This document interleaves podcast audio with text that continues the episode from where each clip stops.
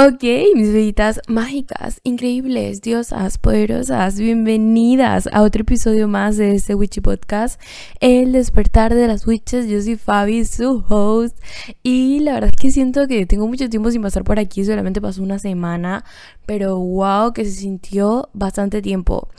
Y el episodio del día de hoy, mis bebés, ese episodio es de esos episodios que se sienten como un abrazo al alma, donde tú y yo nos abrimos un poquito, donde hablamos crudamente de temas que son necesarios y que sé que a todos nos pasan. Y de hecho este el tema del episodio del día de hoy lo escogí yo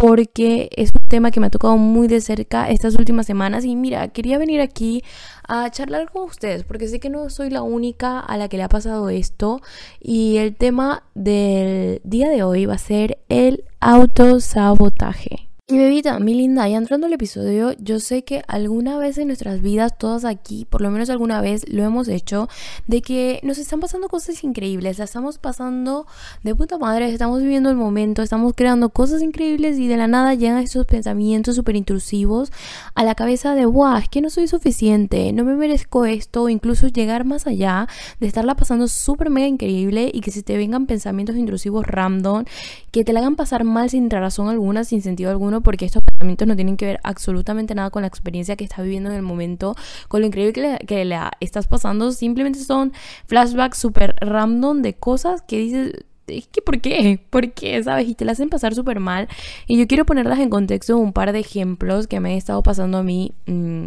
estas últimas semanas y para abrirme con ustedes como siempre, porque literalmente ustedes son mis besties y me han dado de verdad la confianza y se los agradezco un montón de yo poder ser vulnerable con ustedes, de poder ser vulnerable en este espacio, de poder abrirme como soy, de poder hablarles de cosas personales que me pasan y que podamos conectar con eso y que todas sintamos aquí que no estamos solas en momentos duros como estos y me han dado la confianza de eso y les quiero agradecer un montón porque siento que este es mi espacio seguro con ustedes. Un espacio donde, como les digo, nos podemos abrir sin ser juzgadas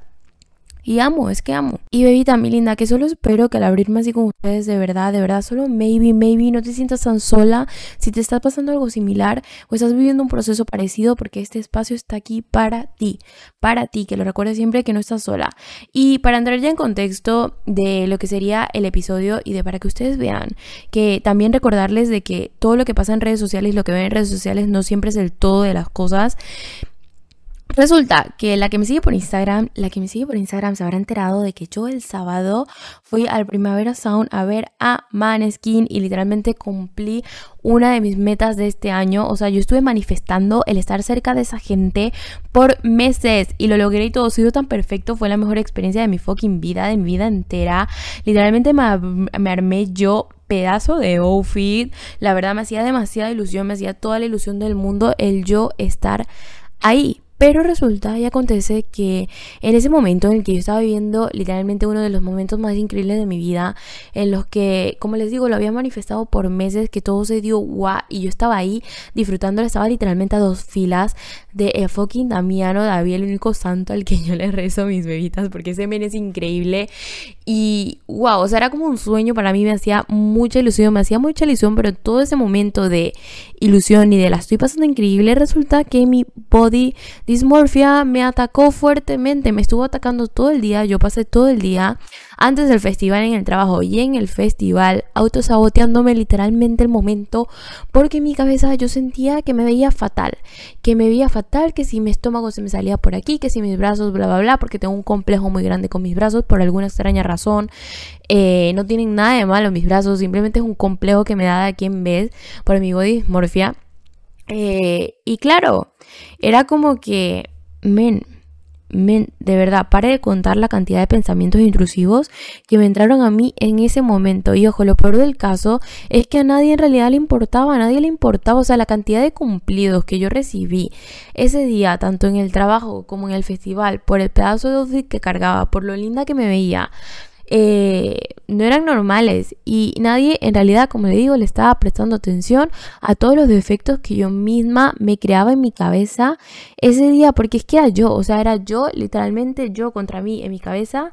autosaboteándome el mejor momento de mi vida, que sin embargo, pese a eso, la pasé increíble, ojo, Ojo, yo ya cuando estaba entre la multitud, que vi a Damiano David y esta gente, y nos cruzamos ahí tan el baterista de Maneskin en persona y nos quedamos modo, what the fuck, tipo, ¿qué hacemos? Le pedimos una foto, respetamos su privacidad, ¿qué hacemos? Eh, vimos a Victoria en el escenario, o sea, una experiencia increíble, la pasé increíble, pero que claro, en el medio de toda esta cosa yo estaba ahí con mi body morphia atacando yo de la nada, porque fue una cosa que me dio de la nada, simplemente porque estaba viendo el mejor momento de mi vida y ya yo me estaba autosaboteando de alguna forma y es muy fuerte, porque claro, cuando lo vuelves a mirar y lo ves desde una perspectiva diferente, que ya pasó el día, que ya yo me lo disfruté, que fue como que, men, ya está, y veo cómo me sentía ese día en estos momentos y digo,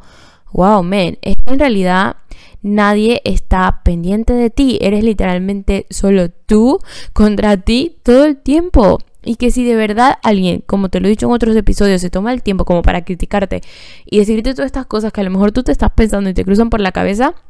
es tu recordatorio también de recordar literalmente de que si esta persona lo hace, lo hace literalmente es fan behavior, o sea, esta persona no está feliz con su vida y simplemente mm, tiene una obsesión ahí de andar opinando de tu vida y no es feliz con su vida. Recuerden eso, que solamente es envidia, pero en fin, mi punto con todo esto es que, claro, el, auto, el autosabotaje pierde poder cuando te das cuenta de que es una lucha de ti contra ti, que nadie está realmente tan pendiente de ti y que tu única competencia eres tú misma, eres tú misma. Y bebita, créeme que es difícil, yo lo sé, o sea, yo más que nadie lo sabe porque luchar contra pensamientos intrusivos es una cosa que se trabaja y es un proceso largo, pero cuando entiendes que el mundo no está en tu contra y que eres literalmente tú contra ti y callas estos pensamientos intrusivos y los llenas con decirte y repetirte cosas increíbles de ti misma y lo increíble que eres, el autosabotaje pierde poder. Algo que también me ha pasado mucho últimamente es el autosabotearme con el podcast. Y aquí vengo a ser completamente honestas con ustedes también. He estado a punto incluso de decir como que es que porque estoy haciendo todo esto, o sea, ¿qué hago yo aquí? Y Claro, es que la cosa es que este podcast es literalmente la cosa que más amo hacer en el mundo. O sea, es mi momento de sentarme aquí con ustedes. Es uno de los momentos que más me disfruto en la semana. Que yo amo lo que estoy creando aquí. Amo el venir a hablar con ustedes. Amo el hablar con ustedes luego por DMs, de conectar con ustedes. De venir a tener este espacio aquí seguro para que todas nos abramos y podamos ser nosotras y crezcamos juntas. Es como que mi momento favorito de la semana. Un proyecto que disfruto algo que, que amo es algo que amo. Y claro precisamente por eso me llegan a veces estos pensamientos intrusivos de es que nadie lo escucha es que a nadie realmente le importa es que a nadie le importa lo que tengas que decir. Y vamos a lo mismo, es una lucha de mí contra mí misma. O sea, la única que se está poniendo límites aquí para hacer lo que le gusta soy yo. Y aquí quiero hablar también de un poco el victimismo y las, las excusas que nos ponemos constantemente porque es increíble la cantidad de veces que yo que yo no me he atrevido a hacer algo o que he dejado algo a medias por excusas, literal. Y hablo de excusas como, ay, es que qué pereza, tengo, no tengo tiempo para hacer esto porque trabajo. Ay, es que odio mi vida, odio esto de mi vida. Ay, es que quería empezar a hacer ejercicio, pero claro, no, no lo hago porque qué pereza, porque tengo este trabajo y no me da tiempo y no me da energía y es que bla, bla, bla. Y sabes, como que la cantidad de excusas que yo me termino haciendo constantemente y que a veces son un bucle y yo no me doy cuenta, porque esta semana también me pasó, no solo con el podcast, que andaba como que, bien, de verdad, qué ridícula tú ahí poniéndote a hablar de estas cosas y después cuando estoy aquí hablando digo, men, si es lo más increíble que, que tengo ahorita en mi vida, es lo que más amo hacer en mi vida, ¿cómo lo voy a dejar de hacer, sabes? Pero como te digo, es una lucha constante de, de ti contra ti, literalmente, es una lucha constante que tengo de mí contra mí y son excusas que, que claro, que me creo yo en mi cabeza y que me hago constantemente bolita cuando, cuando no, o sea, no, no. Y bebita, en medio de todo eso, recuperas tu poder cuando te das cuenta de que sí es verdad que muchas cosas en tu vida no las vas a poder controlar, porque hay sucesos que no podemos controlar, hay cosas que de verdad se escapan de nuestro control, pero que sí es verdad que las excusas el decir, no puedo, no puedo, no puedo, el llenarte de pensamientos intrusivos y no querer hacer nada al respecto para cambiarlo y quedarte en ese bucle, en esa bolita, son decisión tuya, literalmente. Es que no es culpa del trabajo, porque eres tú quien decide ir a trabajar todos los días, es decisión tuya. O sea, nadie te dice, mira, te obliga ahí, es que tienes que ir a este trabajo de mierda porque, porque es lo que tienes que hacer. No, no, nadie te obliga contra tu voluntad a decirte si es verdad que a veces necesitamos X trabajo porque me ha pasado, me ha pasado emigrando que obviamente necesito el trabajo, pero sí es verdad que se pueden conseguir mejores cosas. Entonces tú eres la que decide quedarse en ese trabajo, tú eres la que decide levantarse todos los días e ir ahí, tú eres la que decide ir a esa reunión que a lo mejor no quería con personas que te drenan la energía en vez de decir que no, tú eres la que decide no empezar ese proyecto nuevo por miedo al que dirán o por X otra cosa, tú eres la que decide ir o no ir a ejercitar. Y bebita, mi linda, cuando te das cuenta de que tienes ese poder de decisión todos los días sobre tu vida, todo cambia. Cuando dejas las excusas de lado y decides sacar el tiempo, cuando te levantas y dices, mira, es que voy a cambiar este trabajo porque este trabajo, la verdad, me está drenando la vida. Mm, cuando decides empezar ese nuevo proyecto, cuando dices que sí solo a salidas con amigos que de verdad te llenan el alma, cuando honras lo que tú deseas hacer y dejas las excusas de lado, le quitas poder al autosabotaje.